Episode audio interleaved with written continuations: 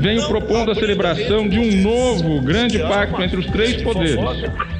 Será que não está na hora? O presidente brincando de presidir o Brasil. Não nasci para ser presidente. Os Três Poderes, um podcast de Veja. Olá, hoje é 29 de novembro, estamos começando mais um capítulo do podcast Os Três Poderes. Eu sou Augusto Nunes, estou aqui na redação da revista Veja, em São Paulo, e vou comentar esses fatos, os, os, principais fatos da semana, com Dora Kramer no Rio de Janeiro e Ricardo Noblar em Brasília. Bom, antes de mais nada, como sempre, eu vou resumir uh, o que diz a capa da revista Veja. O dólar nas alturas. A desvalorização do real agita o mercado financeiro, assusta quem tem contas a pagar na moeda americana e pode durar mais tempo do que a maioria dos brasileiros gostaria. Bom, nós vamos começar, vamos acompanhar aí a oscilação do, do dólar, ou a permanência dele nas alturas e comentar esse assunto a semana que vem. Tá? Nós começamos comentando o, o, o fato importante mais recente, que foi o desfecho do julgamento no Supremo do compartilhamento de dados sigilosos uh, em uh, investigações uh, sobre crimes. o Supremo Tribunal Federal teve vários resultados, é, ofereceu vários resultados na sessão de ontem. Mas eu imagino, quero ver se a Dora e o Noblar concordam comigo, eu deduzi que o, foi aprovada a liberação do repasse de dados sigilosos e investigações por 9 a 2. A coisa fica confusa quando se vê que entre esses nove figura o relator uh, e presidente do Supremo, Dias Toffoli, que votou contra o que propôs o próprio relatório da sua lavra. Então eu começo com o Ricardo Noblar, que está mais habituado com essas confusões de Brasília. O que, que aconteceu, Noblar? Olha, é, em Brasília tem muita confusão a gente acaba se habituando, mas é, não é muito comum você ter uma lambança desse tamanho dentro do Supremo Tribunal Federal. Fazia tempo, muito tempo, que o Supremo, na discussão de um fato importante, não produzia um placar tão forte como esse, quase unânime, de nove votos contra dois. Os dois foram do, dos ministros Marco Aurélio Melo e Celso de Mello. Esse placar só foi possível, como você observou no começo, porque o próprio Toffoli, que há quatro meses suspendeu a execução de todos os inquéritos feitos com dados sigilosos sem prévia autorização judicial. Ele proibiu que isso acontecesse. Com isso, por exemplo, a apuração de, de corrupção nesse país ficou estancada durante quatro meses. Ele, ontem, na, na, na quinta sessão do Supremo Tribunal Federal para julgar este assunto, ainda teremos a sexta na próxima semana, quando o assunto será concluído, ele votou contra ele mesmo. Isso pode ser interpretado como não. O Toffoli foi um ato de respeito do Toffoli à maioria. Como presidente do Supremo, ele teria se sentido obrigado a votar assim? Não, ninguém não, ninguém não tem. O presidente do Supremo, quando vota, vota independente de seguir ou não os seus pares.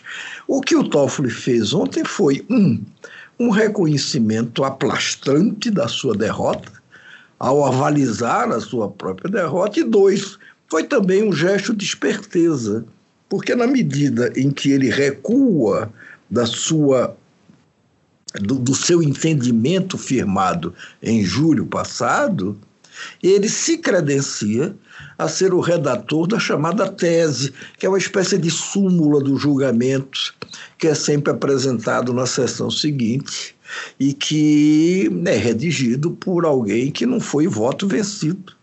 Como ele se deu conta de que seria, de que foi voto vencido, ele resolveu recuar.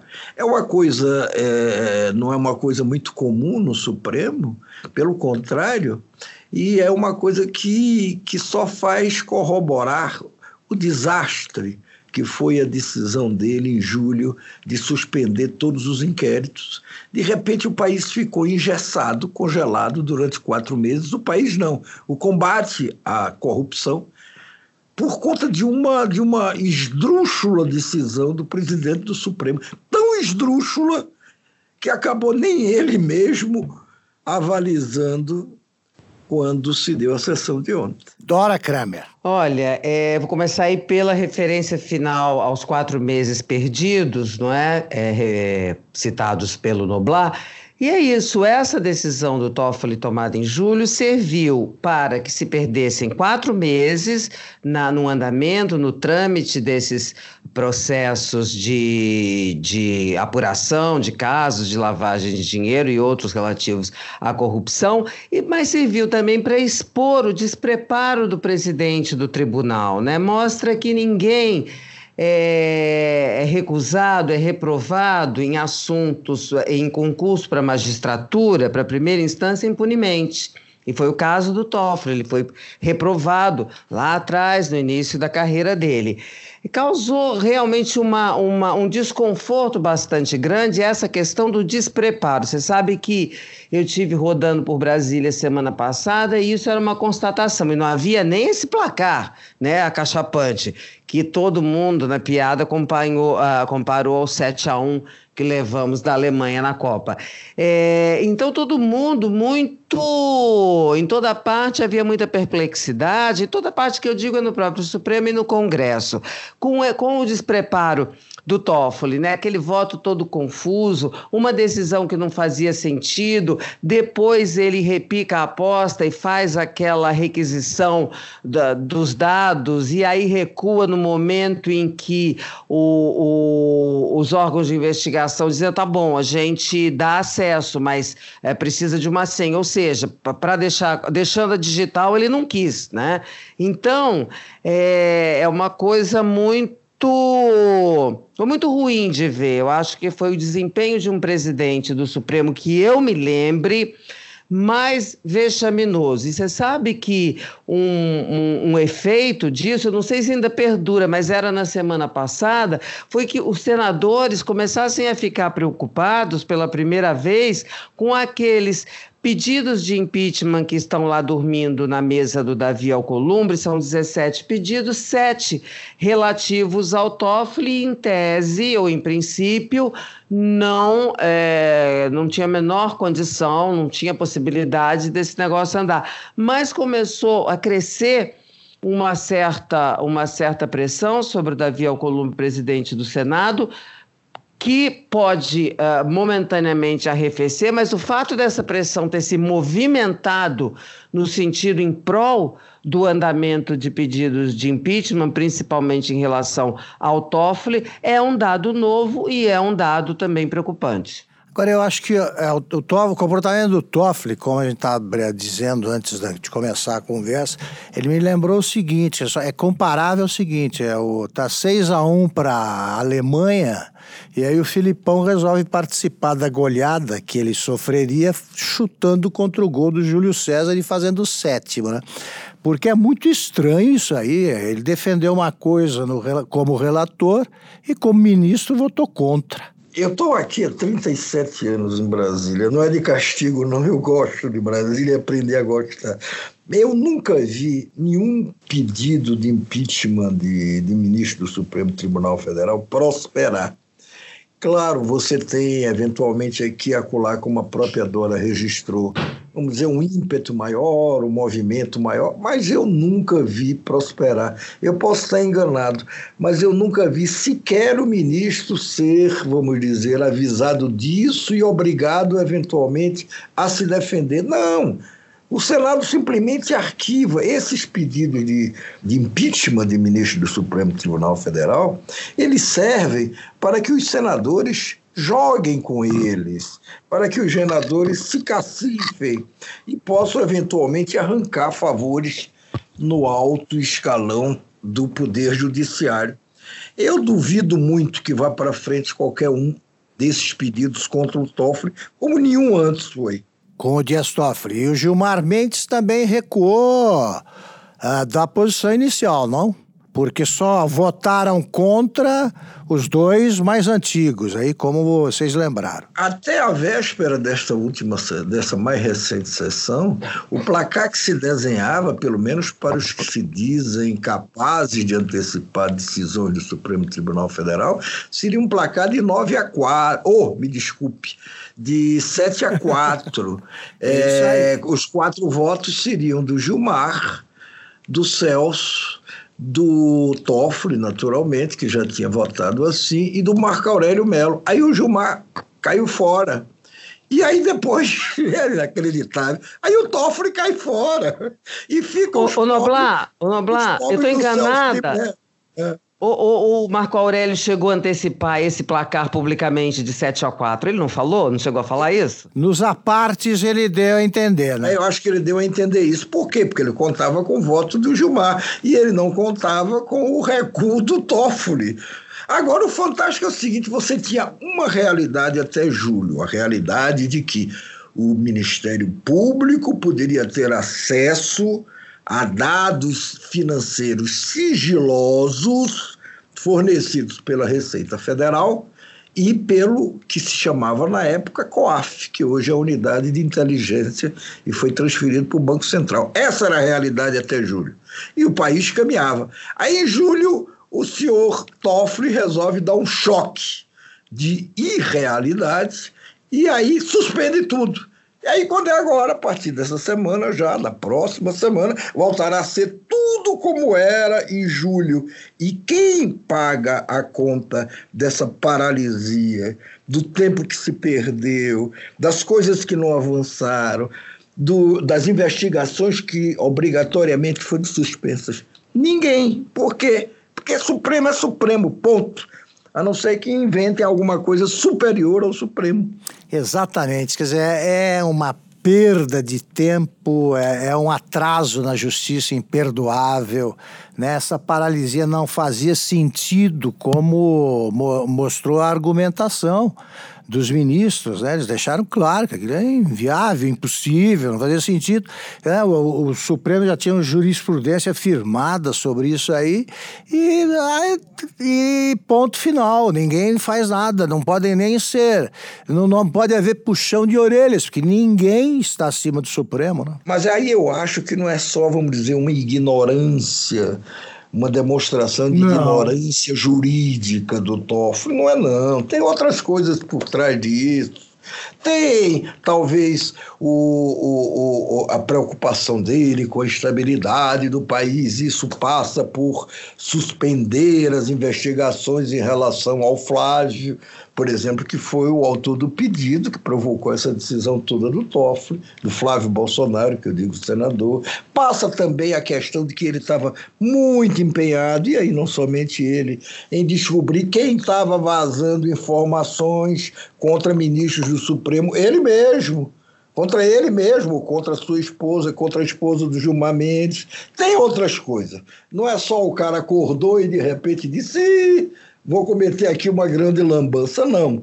Tinha outros interesses no meio, mas não teve respaldo dos seus colegas. E agora todos os, todas as investigações prosseguem com esses dados. Né? É, isso, é recomeço, recomeço. Como se nada tivesse acontecido. É fantástico isso, né? Exatamente. Deu um apagão e de repente voltou a luz. É, eu acho, olha, quando se misturam aí o despreparo e interesses inconfessáveis, aí, né, para usar uma expressão uh, antiga como eles ali, o, não dá certo, não funciona. A soma, é, o resultado dessa soma é muito ruim sempre. Bom, é, nós tivemos outro julgamento importante na semana que interfere decisivamente aí no futuro do presente e no futuro do, do ex-presidente Lula, né? O TRF é, da quarta região, baseado em Porto Alegre, é, é, chancelou a, a, sentença da juíza Gabriela Hart, que havia condenado o Lula em primeira instância e até aumentou a pena. Por unanimidade, os três desembargadores né, defenderam a mesma posição e contrariaram uma norma recentemente aprovada pelo Supremo Tribunal Federal que diz que os uh, réus uh, que fizeram um acordo de delação premiada têm de falar antes dos réus que não colaboraram, ou seja, a acusação tem que falar antes da defesa. E houve uma argumentação muito interessante, depois eu vou comentar, mas primeiro eu quero ouvir a Dora Kramer. Ali me pareceu um tribunal de verdade, hein? com juízes de verdade quanto ao comportamento, não entra no mérito da decisão. O Augusto, é o seguinte: quando se fala em contrariedade, em princípio parece uma contrariedade, só que o, o Supremo ainda não concluiu aquele, aquele julgamento, porque ainda não disse qual é a extensão e como é que vai ser aplicada essa norma, né? E ali os, os, desembargadores do TRF4 argumentaram que, olha, é, ao, ao, juízo deles, por exemplo, não poderia, isso teria de ser é, posto, aplicado, quando, por exemplo, houvesse prejuízo ao réu. E ao juízo deles, nesse caso específico, não houve prejuízo, uh, prejuízo ao Lula. Isso foi citado com detalhes. E dos votos de alguns ministros lá no Supremo, eles já adiantaram que isso seria uma das, uma das condicionantes, né? Que houvesse prejuízo ao réu, ou que ele, estiver, ele tivesse solicitado ainda na primeira instância que essa que ele deveria falar por último, né, mesmo depois do relator. Então, acho que não foi assim uma completa é, contrariedade. No macro, talvez sim, mas se olharmos no detalhe, não. E essa, é, o, o Supremo parece que só vai completar essa, esse julgamento, dizer qual a extensão toda no ano, no ano que vem. Agora, eh, deixando esse lado, digamos assim, mais técnico, partindo para o lado político, a gente vê que eh, a defesa do Lula não foi à toa que ela tentou adiar essa, esse julgamento, né? Porque, evidentemente, já alguma, alguma coisa ali já estava, quer dizer, dados concretos já estavam dizendo para ele que a coisa não, para eles que a coisa não ia estar tá boa. Não só confirmou a condenação por unanimidade, como aumentou a pena de 17, 11 meses, 13 anos, né? Para 17 anos e um mês. Isso acho, pelo histórico, que na instância superior é capaz dessa, desse aumento de, ter, de, de pena ser, ser reduzido. Mas o que a gente vê ali é, foi tudo ruim para o Lula, não só esse resultado, como o transcurso do julgamento, porque no momento em que ele sai da prisão querendo dizer que Lula solto é a mesma coisa que Lula livre, e não é, vem o tribunal e mostra em detalhes por que, que não é. Rememorar os desembargadores, rememoraram toda a trajetória que percorreu o Sérgio Moro para chegar naquela condenação, falou de novo dos ilícitos, enfim, é, a, a, história, ou narrativa, né, como se gosta de, de falar agora, a história toda foi rememorada e, e, ele teve que, entendeu? Todo mundo ouviu de novo. E aí roubou, por quê? Porque é isso, recebeu propina por causa disso e daquilo. Foi muito ruim para o Lula. Noblar. Olha, o, o fato é o seguinte: há, é, há, mais, há um ano, pelo menos, ou talvez um pouquinho mais de tempo, que eu ouço é, de petistas estrelados, quatro, cinco estrelas. Eu ouço deles o reconhecimento de que esse caso do sítio do Atibaia seria talvez o mais complicado para o Lula, aquele que seria mais difícil justificar, porque os fatos são muito fortes e muito, vamos dizer, comprovados. Quer dizer, havia houve a compra de um, de um sítio por parte de duas pessoas ligadas a Lula, no nome dessas pessoas, e esse sítio é reformado de graça por pelo menos duas grandes construtoras, a Odebrecht e a OAS, que foram clientes preferenciais do governo Lula, também do governo Dilma. E, sem mais nem menos, uma vez em que, segundo a defesa do Lula, o Lula jamais teve nada a ver com esse sítio, de repente, sem mais nem menos, duas construtoras reformam o sítio. Deixam ele um brinco para ser ocupado por quem? Por Lula e por sua família nos fins de semana que quisesse ocupar. Ora, o sítio podia não estar registrado, como não estava, em nome do, do Luiz Inácio Lula da Silva. Mas o sítio a ele serviu, e eu me lembro que na época se levantou em mais de 100 fins de semana. 100, 100, da família aí. Passar. O sítio tinha todos os, os, os, os artefatos personalizados, copinhos, nome de neto, brincadeira, brinquedinho dos netos e tudo. O sítio só faltava ser de Lula no papel, mas no resto era do Lula e da família Lula. É, então, esse sempre foi reconhecido como o processo mais complicado para Lula. Portanto, não espantou a ninguém que o sítio, que o, que o TRF-4 tivesse condenado Lula como condenou na segunda instância. É, e não só condenou, aumentou a pena aumentou a pena do, do, da, da é, determinada pela primeira instância.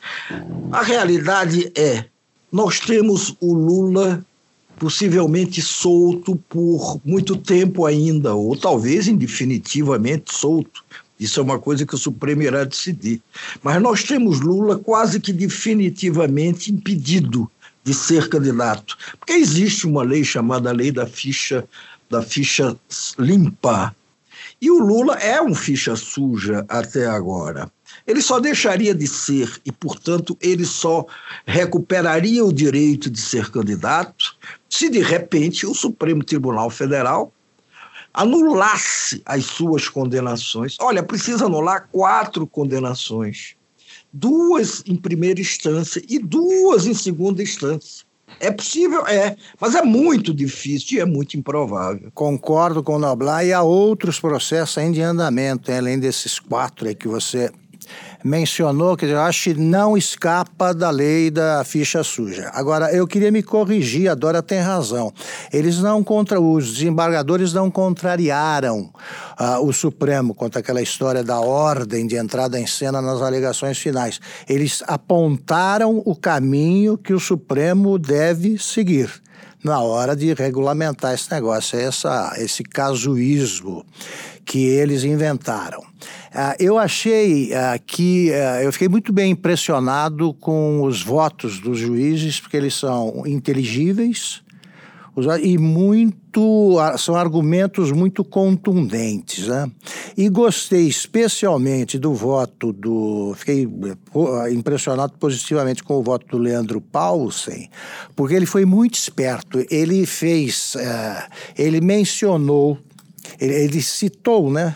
É, trechos de votos dos 11 ministros do Supremo defendendo a mesma posição. Né? Não pode ser anulado um ato judicial sem que seja provado que esse ato causou prejuízo a uma das partes, no caso, a defesa, né? Porque o, o Cristiano Zanin, advogado, principal advogado do Lula, é, se baseou também nessa decisão do Supremo para pedir anulação.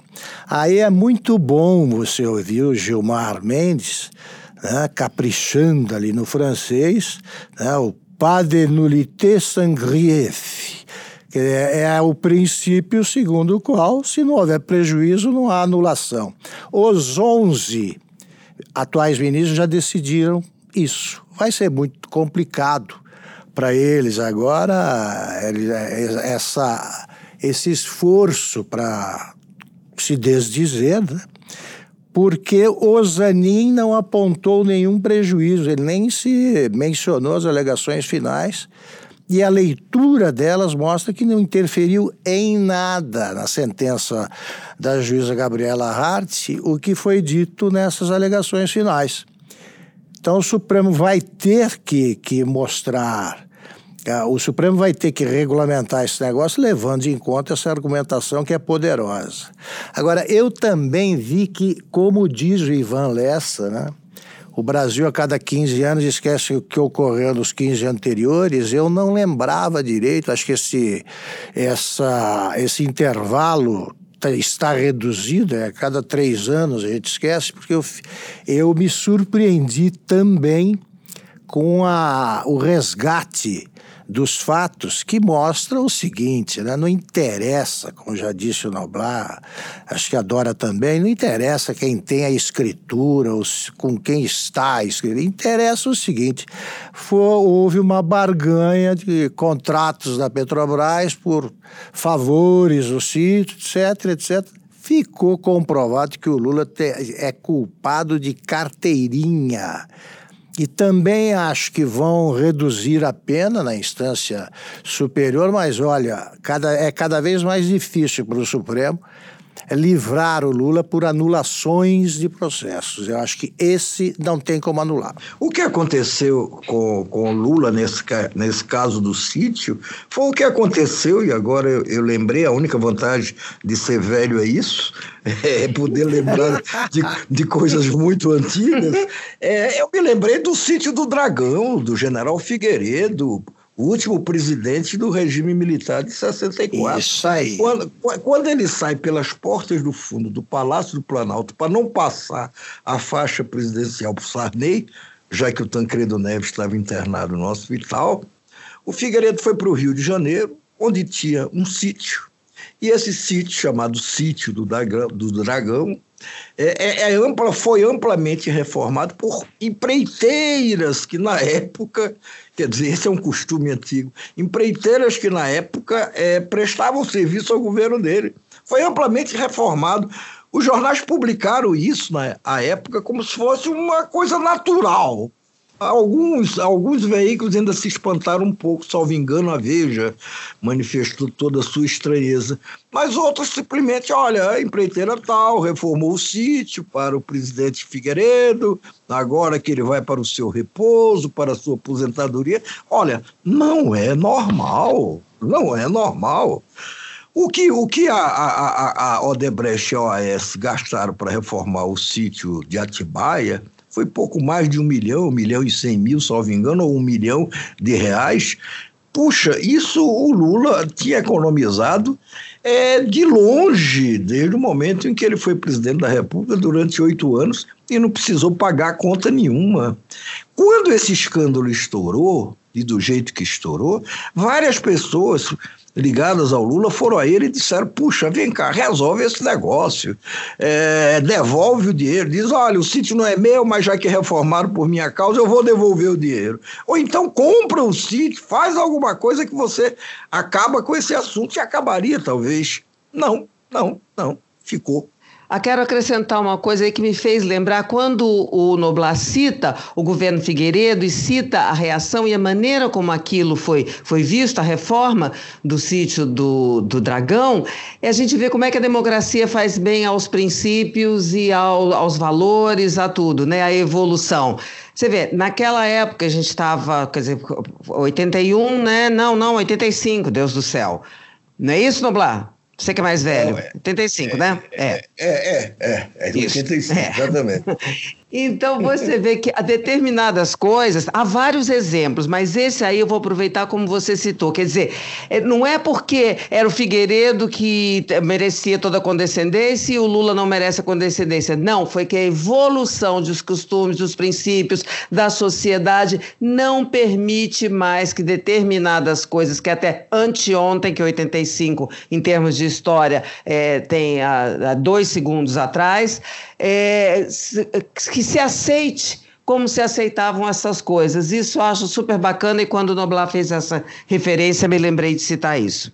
Agora a internet, a internet é implacável, né? Eu estou recebendo 300 recortes aí de jornais de 2011, 2012, em que o Lula aparece dizendo com a maior naturalidade: no meu sítio, passei o fim de semana no meu sítio, o jornal dizendo no sítio de Lula e ninguém reclamava de nada. Eu queria só fazer um acréscimo a esse comentário da Dora para dizer que eu gostaria de ser tão otimista quanto ela me parece em relação à evolução dos, dos costumes e do entendimento das pessoas.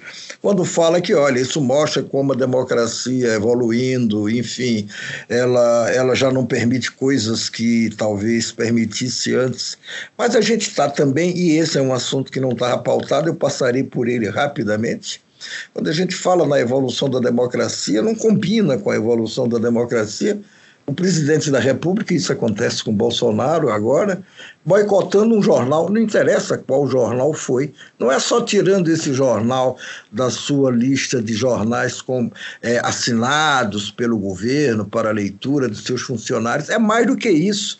É, é, é, ameaçando, é aconselhando os anunciantes do jornal a não, a não anunciarem no jornal. Eu estou me referindo ao que ele disse hoje, sexta-feira, em relação à Folha de São Paulo. Se isso não é, se isso não é um, um, uma provocação, ou mais do que uma provocação, um desrespeito à democracia, não o ato de não assinar o jornal, mas o ato de querer boicotar o jornal, eu não sei o que é. Noblar, mas e de repente tem a reação. Vamos ver se ele consegue. De repente, é aí que eu acho Sim, que é. Você me chama de ato... otimista e eu recebo. O ato é o ato de uma pessoa. Mas Ué, tô... outro dia mesmo o, o Paulo não Guedes não falou já isso. Não, eu sei. Eu não estou nem recebendo como crítica. O negócio de otimista eu adoro, sou mesmo e adoro. Mas, olha só, só acrescentar, quer dizer, ele fala uma coisa dessa, é uma boçalidade da autoria dele, não é institucional. E como foi boçalidade, lembra daquele negócio que o Witzel, não, foi o Crivella que mandou recolher o livro lá da Bienal? Você viu como aquilo foi uma boçalidade, mas a reação é que é um sinal de evolução. É a isso que eu me refiro.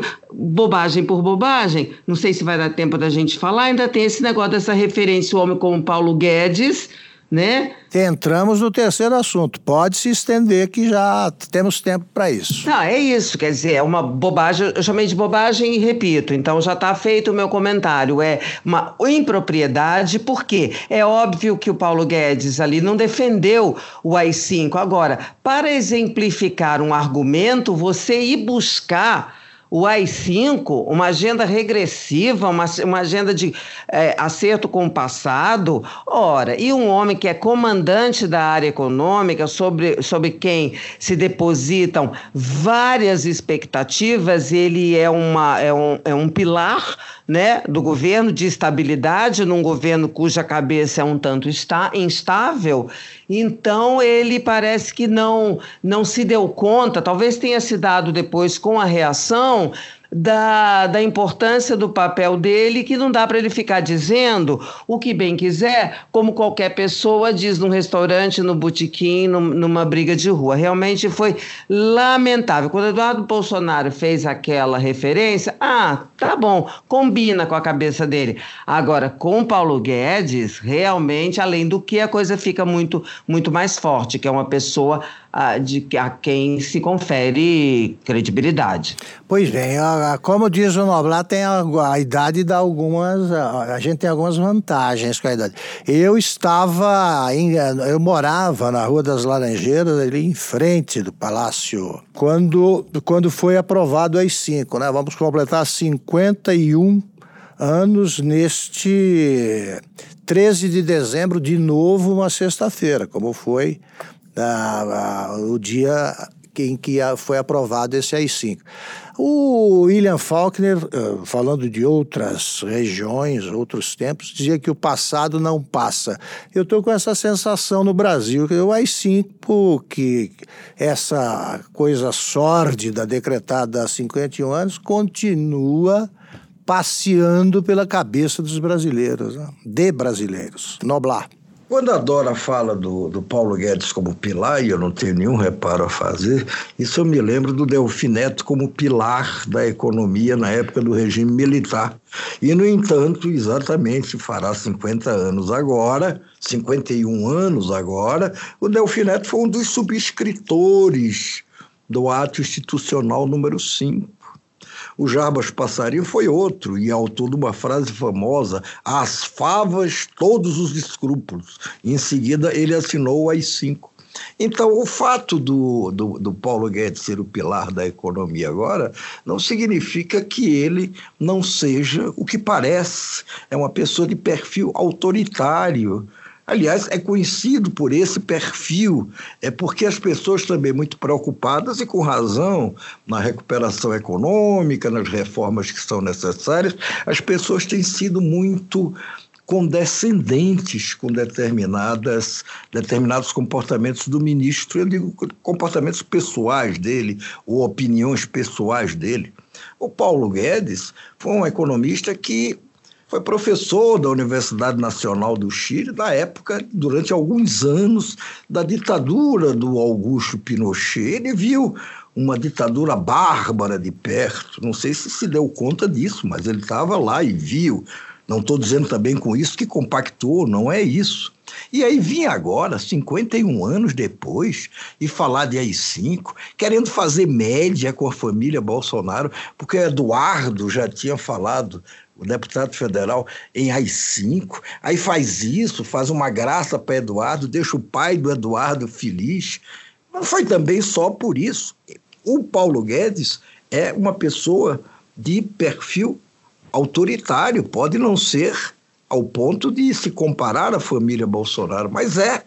E ele teve um rompante de autoritarismo muito ruim, muito negativo. Não, eu já não acho que ele seja um nostálgico da, da, da, desses tempos, não. Eu, eu acho que ele foi infeliz na formulação. Já, o que eu não diria quanto ao Eduardo Bolsonaro. Eu não disse que ele tem saudades desse tempo. Eu disse que ele tem um perfil que é, vamos dizer assim, explica esse tipo de rompante. Lembra, quando ele assumiu o, o, Ministério da Economia, logo no começo deste ano, ele falava em dar uma prensa no Congresso para aprovar as reformas.